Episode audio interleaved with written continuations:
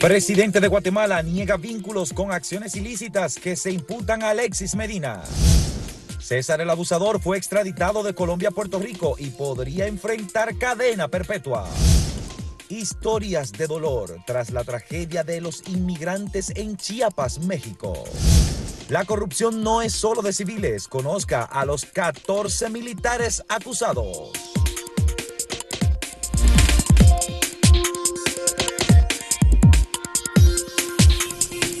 Buenos días. Sin duda que el tema, Lunelsi, que sigue dando mucho de qué hablar en, en, el aspecto noticioso en los medios dominicanos, es el de la corrupción. Y en el último expediente, el coral, eh, que se, eh, el, perdón, el pulpo, el, el antipulpo, antipulpo, pero reforzado, el 2.0, que, que se dio a conocer, pues han salido nombres de personas muy conocidas en la política, incluso en los medios, y en el asunto de los negocios, incluso eh, una persona que fue conocida por su estrellato en las grandes ligas de béisbol como Samuel Sosa Sami sí, también, su nombre salió a relucir. Pero ha habido una reacción, y es lo que quiero que conversemos eh, eh, en un momento, ahora mismo, es el de el presidente de Guatemala, el señor eh, Alejandro Jean Matei. Eh, Matei. Él ha dicho que no, que él no tiene nada que ver con eso. Él estuvo aquí en el país y, bueno, como presidente, se reunió con el presidente Danilo Medina en su momento. Se hacen las cosas que hacen los presidentes protocolarmente, que sí. lo invitan a un almuerzo, lo invitan a un lugar, en este caso de playa. Y dicen, bueno, que tuvieron en una instalación en Punta Cana propiedad eh, o que era asociado a Alexis, Alexis Medina, el hermano un, un parque de Danilo. temático, me parece. Exacto. Ajá. Pero ¿cuál es el problema? Que hay otro personaje, que es un personaje de Guatemala que está siendo acusado de lavado y narcotráfico por Estados Unidos, al que en Guatemala vinculan al presidente sí. Yamatei y que ese a su vez lo vinculan a Alexis Medina. Ese es el problema y por el cual el presidente Yamatei ha salido a, rápidamente a decir que no tiene nada que ver. Bueno, mire, supuestamente, eh, o lo que dice ese expediente es que en esa reunión donde estuvieron Alexis Medina, el presidente de, de, Guatemala, la persona en cuestión, que su nombre es Manuel Valdizón, que está siendo, que está siendo acusado, acusado de lavado de dinero, eh, la reunión fue supuestamente porque Alexis quería instalar en Guatemala esa, ese proceso de licitación ilícita que instaló en República Dominicana de acuerdo con lo que dice el Ministerio Público y que supuestamente iban a utilizar personas poderosas del mundo político de, Guatemala para eso. Eh, no sería la primera vez que eso ocurre.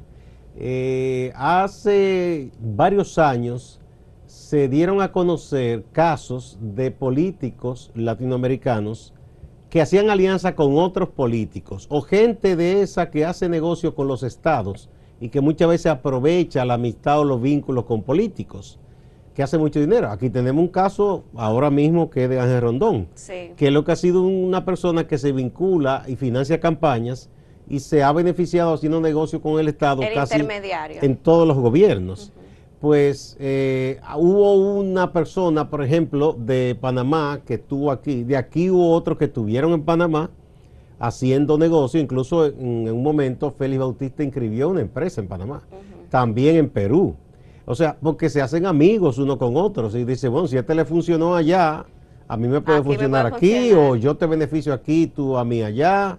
Ese tipo de cosas. No estamos diciendo que toda esta acusación haya sido probada, es una acusación todavía. Es una acusación todavía. Pero y, estamos diciendo cómo se producen este tipo de vínculos. A raíz de, de esas implicaciones que, que, ha lanzado el Ministerio Público, el gobierno de Guatemala dijo explícitamente, es importante recordar que la responsabilidad penal es de carácter individual, por lo que el presidente de Guatemala se separa de cualquier señalamiento que, que esté haciendo el Ministerio En otra Público. palabra, dice, bueno, si no un compatriota mío hizo algo o ese amigo mío de República Dominicana yo no tengo absolutamente nada que ver con eso. Poniéndose adelante. Es, es la expresión popular que mejor lo define, así es. El caso es que yo pienso que este, estas investigaciones que se están haciendo aquí en República Dominicana, Lunelsi, van a repercutir más allá porque ya con este tipo de vínculos, seguro que las autoridades estadounidenses eh, van a, echarle el ojo a, ver qué tipo de relación tenían estas personas, eh, porque está este otro señor que está acusado de lavado, ¿verdad? Sí. Entonces todo eso le van a, a, seguir el rastro, como dicen, y sobre todo el rastro a dinero. que como dicen, si alguien tiene dinero, lo obtiene, cómo lo obtuvo, dónde lo depositó, por qué, por qué se cubrió y todo ese tipo de cosas. Salen a flote muchísimas preguntas y de hecho ya el Ministerio Público solicitó la cooperación eh, jurídica internacional porque imagínense, ya están nombrando a un presidente de, otro país y, es grave. Bueno, en Centroamérica, por cierto, eh, ahí está ese caso de Guatemala, pero hemos visto lo que pasó en la misma Guatemala antes, en donde tuvieron que... Eh, renunciar y fueron a prisión un presidente, una directora de un organismo que equivale como que es la DGI aquí y otro de un asunto aduanero. O sea, fue un escándalo y legisladores, tú recuerdas unas protestas que hubo hace varios años y, eso cambió incluso hasta el gobierno. Igual pasó en Honduras con el que salió, va a salir ahora de la presidencia, eh, que estuvo vinculado a muchísimos problemas, él y su hermano, incluso se habló de vínculos con el narcotráfico. O sea, no sería la primera ocasión en que eso ocurra, que hay asociación entre políticos, a veces con militares, a veces con civiles. Es muy común en Latinoamérica. y, no solo en Latinoamérica, ¿verdad? En, otros lugares también, en Europa, miren el rey en España, todos los escándalos que ha habido con el, rey padre. El padre, El padre del, actual rey, Felipe. Felipe. Don eh, eh, Juan Carlos que hubo un caso hasta con un amante y un dinero que recibió de unos países árabes. difícil. No, no, o sea que en, todas partes el poder, el poder tiene unos riesgos y tiene unas, digamos, eh, unos atractivos que hacen que mucha gente incurra en cosas que no debe, pero todo ahora sale a flote. ¿eh? Sí. Mira esa cosa de Wikileaks lo que destapó.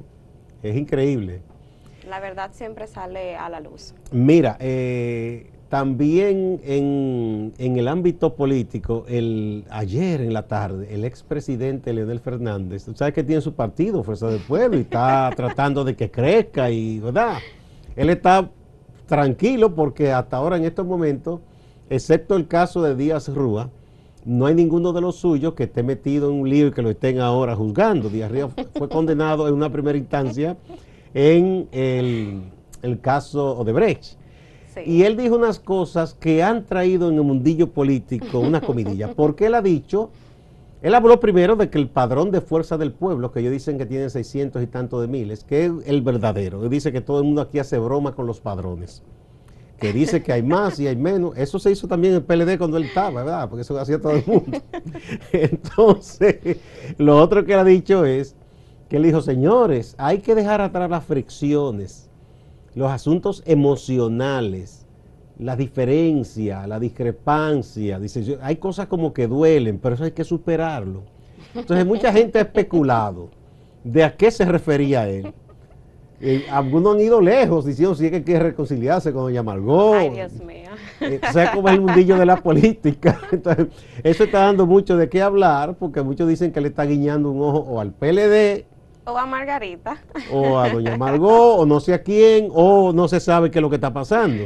Pero da de qué hablar. Estamos en Navidad, es un tiempo de, reflexión donde la gente pide perdón, se reconcilia, entonces quién sabe. No, pero él no, él no está, porque él no está, es como en buena onda, él no, él no ni le está pidiendo perdón, pero tampoco le está, como dice el pueblo, sacaliñando nada, sacándole en cara como que mandó ese mensajito y eso está dando muchísimo de qué hablar, de que si es que ellos están... Eh, ¿Por qué? Porque por otro lado en el PLD se ha estado por lo bajo comentando, eh, eh, rumorando de que si pudiera surgir o está surgiendo un movimiento de dirigentes que le digan a Danilo, mire, lo queremos mucho, pero usted es un problema ahora para nosotros.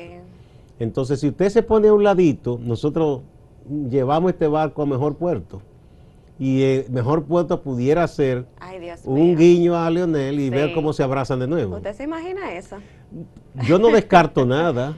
Mira, aquí en 1990, Juan Bosch eh, se proclamó, el PLD proclamó que Juan Bosch había ganado la presidencia.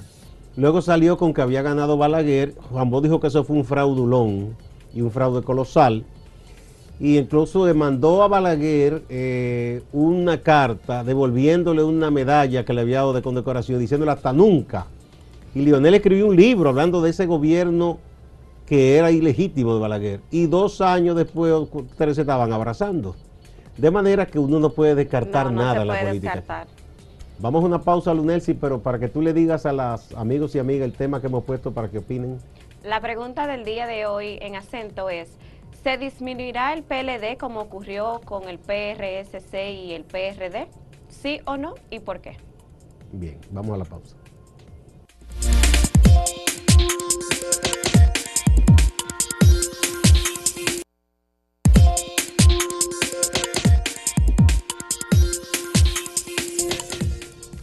En esta ocasión yo quisiera que hablemos un poquito sobre esta tragedia que ha enlutado a, Centroamérica y aquí a República Dominicana, y es la tragedia que ocurrió en Chiapas, México, el pasado 9 de diciembre. Ese camión que iba repleto de migrantes intentando alcanzar un sueño, llegar hacia, hacia los Estados Unidos para cumplir lo que se conoce como el sueño americano, y que lamentablemente terminó en, tragedia con 56 muertos y un centenar de heridos. Eh, es un tema que no he visto que se ha se ha discutido, debatido mucho en redes. Eh, de hecho, pocos medios como que se han enfocado y se han especializado en sacar más información sobre, sobre este hecho. Y hasta el momento la última información que se tiene es que eh, la Fiscalía de Santo Domingo Este apresó a cinco imputados por este caso, tres personas de Baní y dos de San Pedro. Y es un hecho totalmente lamentable y que, y que mire, que no me gusta hablar de, de, ese tema porque es que yo lo siento. Sí, que te toca, desde, toca me, me toca bastante. O sea, datos oficiales, y digo oficiales porque cuando uno va y pregunta a las comunidades, eh, hay más víctimas que, que, surgen, pero según datos oficiales del MIREX, hasta ahora hay 16 dominicanos eh, implicados, víctimas de, de, ese accidente, seis de ellos que ya han fallecido lamentablemente. han sido identificados, identificados ya, como, como fallecidos, dos que están eh, heridos en, en hospitales y el resto anda desaparecido. Hablando con, la embajadora de, República Dominicana en México, ella nos cuenta que ha sido difícil ese proceso de, identificar a las víctimas porque por fotografías no se ha podido. Al parecer eh, los cadáveres quedaron en muy mal estado o quizás la misma el procedimiento de, de acceder a las morgues ha sido difícil y han decidido solicitar a la Junta Central Electoral las huellas dactilares de esos desaparecidos y con eso han ido entonces trabajando.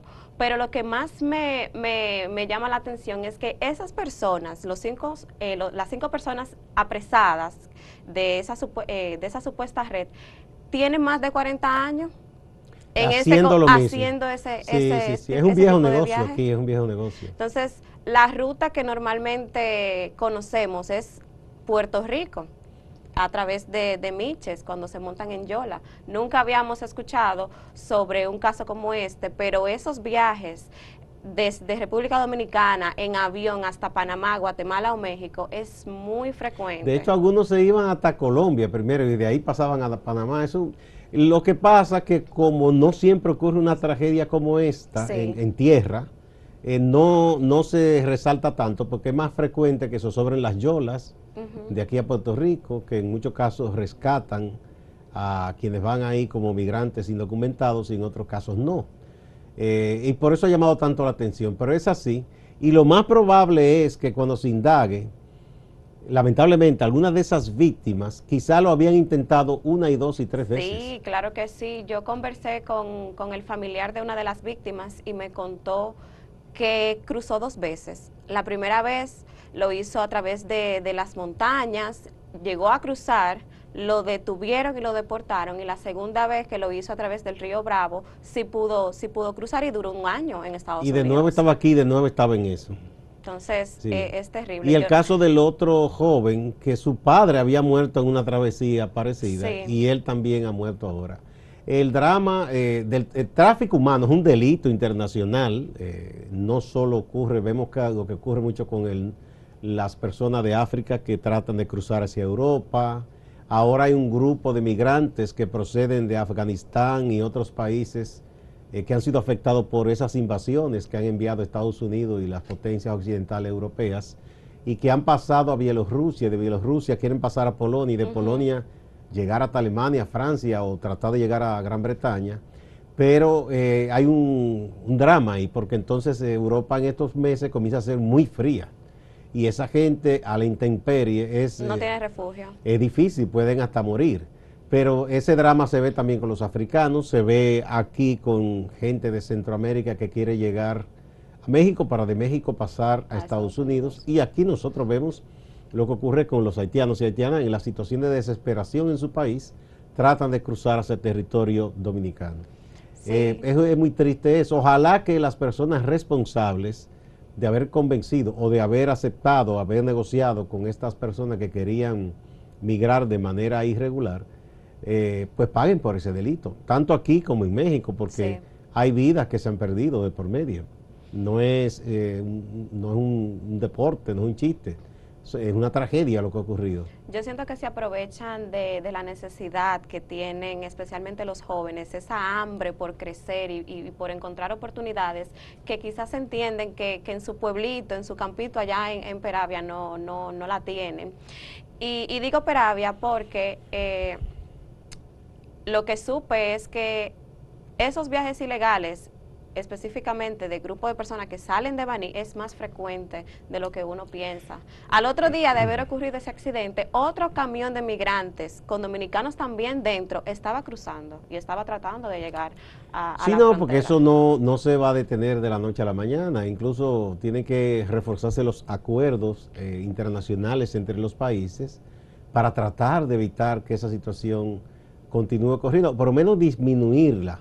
Eh, eso habla también de lo que ha ocurrido ya hace varios lustros, o quizá decenios, en Latinoamérica con unos sistemas económicos, que es verdad que las economías crecen, pero hay mucha inequidad. Es decir, hay gente que acaso tiene oportunidad de ganarse el pan o una de las tres comidas del día. Entonces el crecimiento no les llega a esas personas. Entonces eh, ¿Por qué migra una persona? A veces ni siquiera es el más pobre que migra, porque incluso hay que buscar una cantidad de dinero. Es porque pierde como la esperanza en que puede realizar algún proyecto en su país. Y se arriesga entonces a tratar de buscar otros horizontes en países ajenos. Eso es lo que pasa. Eso es realmente lo que está detrás del telón de fondo de todo esto.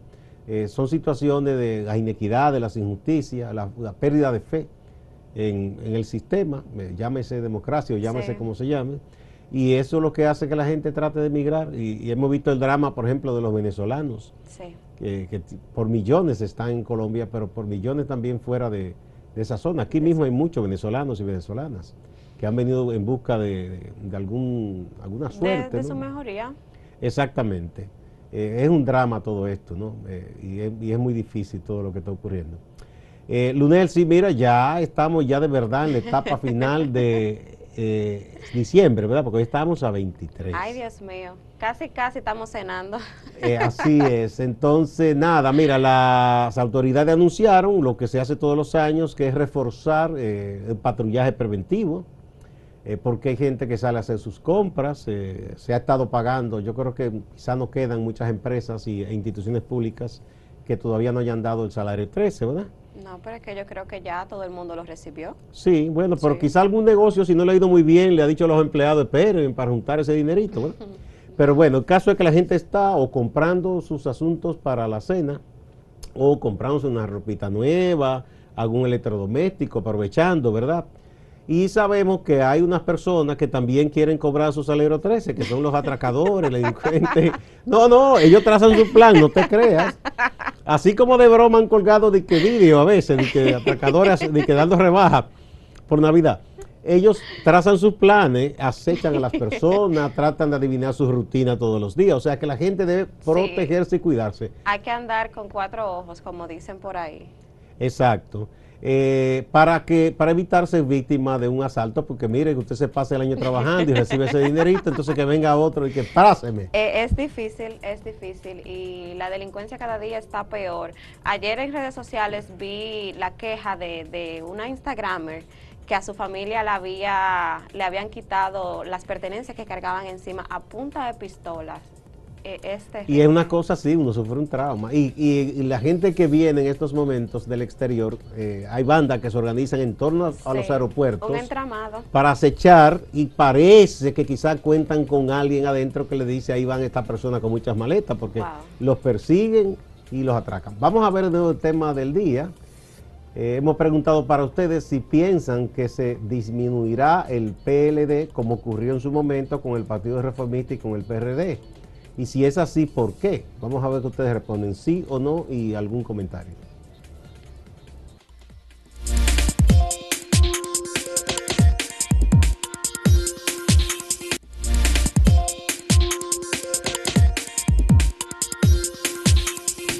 Bueno, vamos a ver, Lunel, si qué ha opinado la gente ante el tema que hemos puesto hoy para que, mira, aquí en la página, por ejemplo, se disminuirá el PLD como ocurrió al PRCC y el PRD. Mira, el 82.95% piensa que sí, que le va a ocurrir eso al PLD.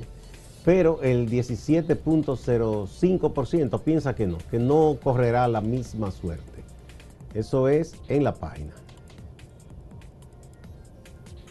Mientras que en Twitter el 51.4% entiende que no, que no se va a separar o a disminuir y el 48.6% dice que sí. Ahí está más equilibrada la opinión, ¿verdad? Sí, sí.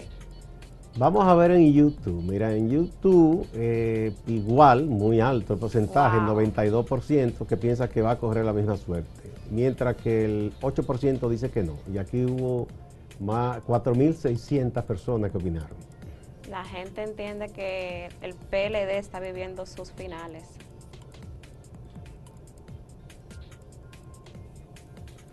Bueno, vamos a ver qué dice esta lectora. A la, misma pregunta de que se entiende si el PLD se disminuirá. Suni Ulloa, licenciada en Educación Inicial, nos dice, claro que no, el PLD en estos momentos está más fortalecido que nunca. En 2024 se vamos se vamos a demostrar en las urnas. Bueno, lo, vamos, a demostrar en las urnas en 2024. Muy optimista la profesora. Sí, muy optimista. Entonces tenemos a Víctor Martínez, dice, el PLD resurge como el ave fénix y en el 2024 retoma el poder. Eso escríbanlo. También Víctor está muy optimista. Luis Vallejo comenta, no solamente se disminuirá, sino que entre los dos antes mencionados será el más chiquito. Bueno, ese le tiene ganas, como dice. y José Miguel Marcando dice, ya el PLD está reducido. Los dirigentes hicieron posible que esto pasara. Yo, como miles de dominicanos, quedamos defraudados y decepcionados. Eso ha pasado con muchas personas que... Eran PLD. Sí.